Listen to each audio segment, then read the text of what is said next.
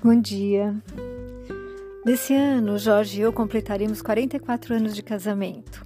E muitas pessoas se admiram por ainda nos relacionarmos tão bem.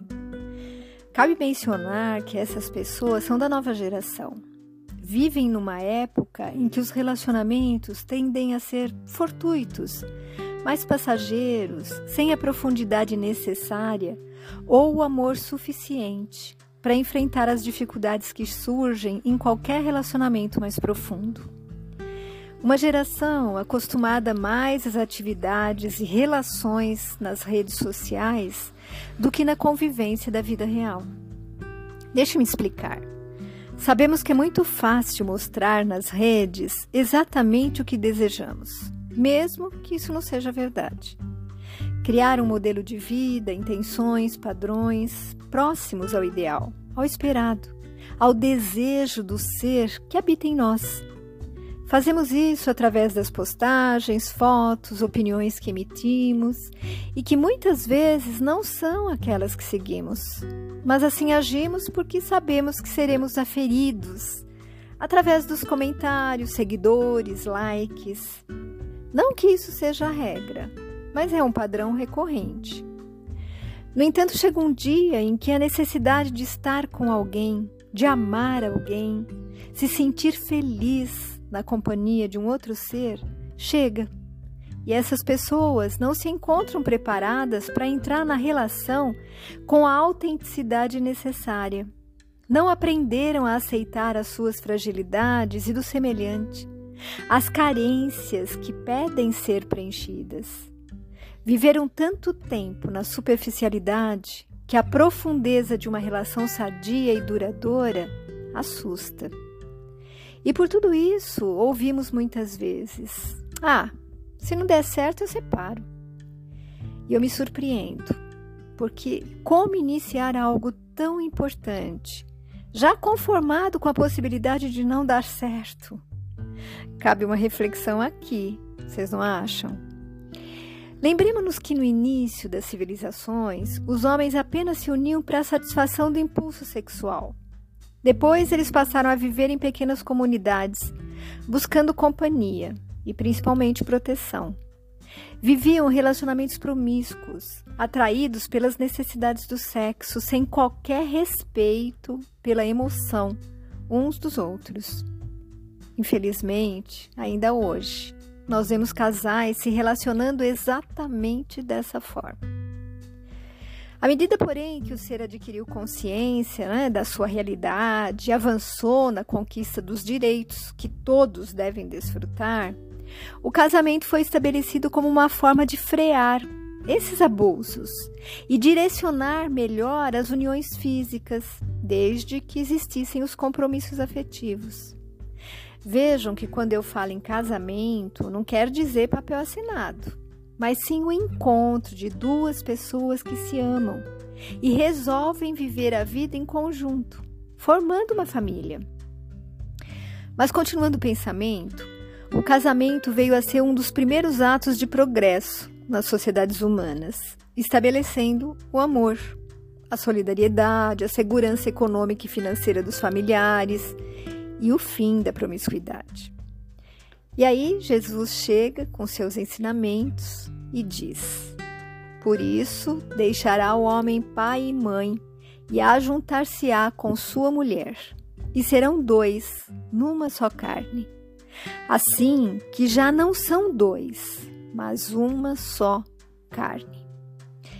Bom, Jesus nos mostra a origem divina do casamento onde a lei do amor é a única que legitima esse ato, esse encontro aos olhos de Deus. Porque a união deixa de ser somente pelos laços carnais e passa a ser um compromisso de almas, de afeto, companheirismo, respeito, proteção, que se estenderá aos filhos.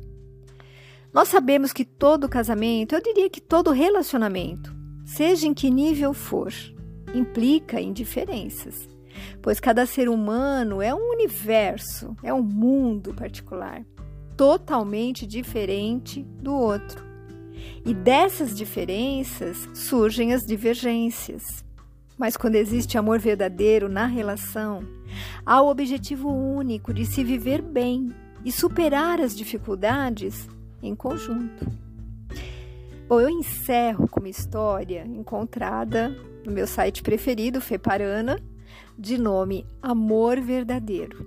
E eu proponho que você se questione se está aberto a sentir esse sentimento que dá sentido à vida, mas de senti-lo como o velhinho da história que eu vou contar. Abre aspas. Um famoso professor se encontrou com um grupo de jovens que falava contra o casamento.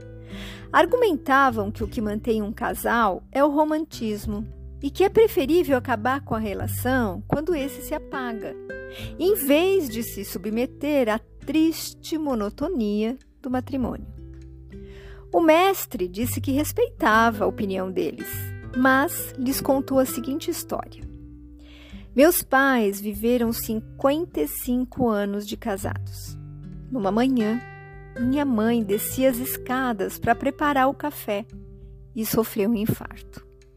Meu pai correu até ela, levantou-a como pôde e, quase se arrastando, a levou até a caminhonete.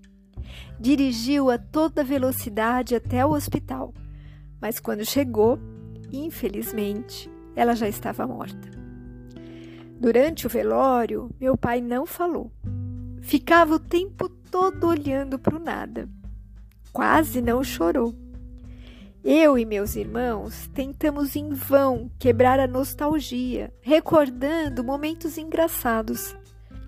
Na hora do sepultamento, papai, já mais calmo, passou a mão sobre o caixão e falou com sentida emoção: Meus filhos, foram 55 bons anos.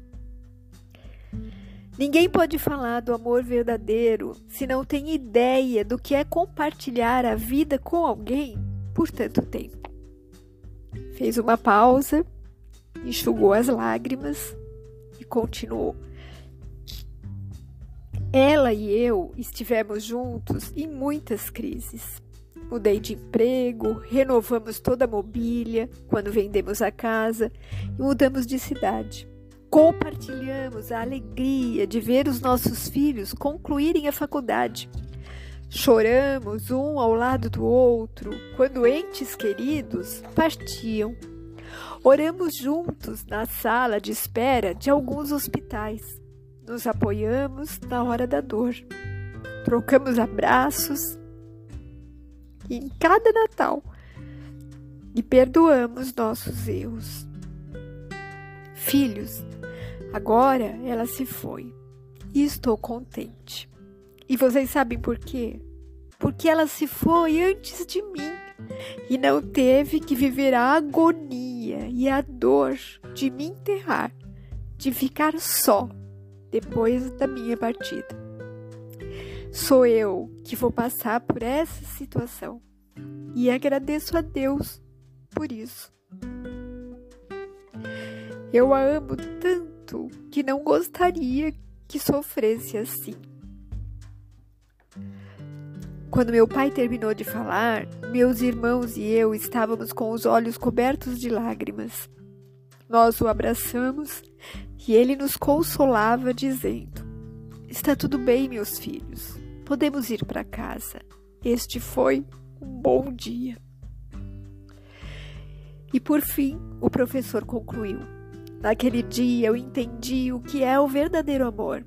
Está muito além do romantismo e não tem muito a ver com o erotismo. Pai se vincula ao trabalho e ao cuidado a que se professam duas pessoas realmente comprometidas. O verdadeiro amor se revela nos pequenos gestos, no dia a dia e por todos os dias. O verdadeiro amor não é egoísta, não é presunçoso, nem alimenta o desejo de posse sobre a pessoa amada. Quem ama verdadeiramente prefere sofrer a causar sofrimento. Prefere renunciar à própria felicidade para promover a felicidade de quem ama. Alguns dirão que quem age assim não tem amor próprio.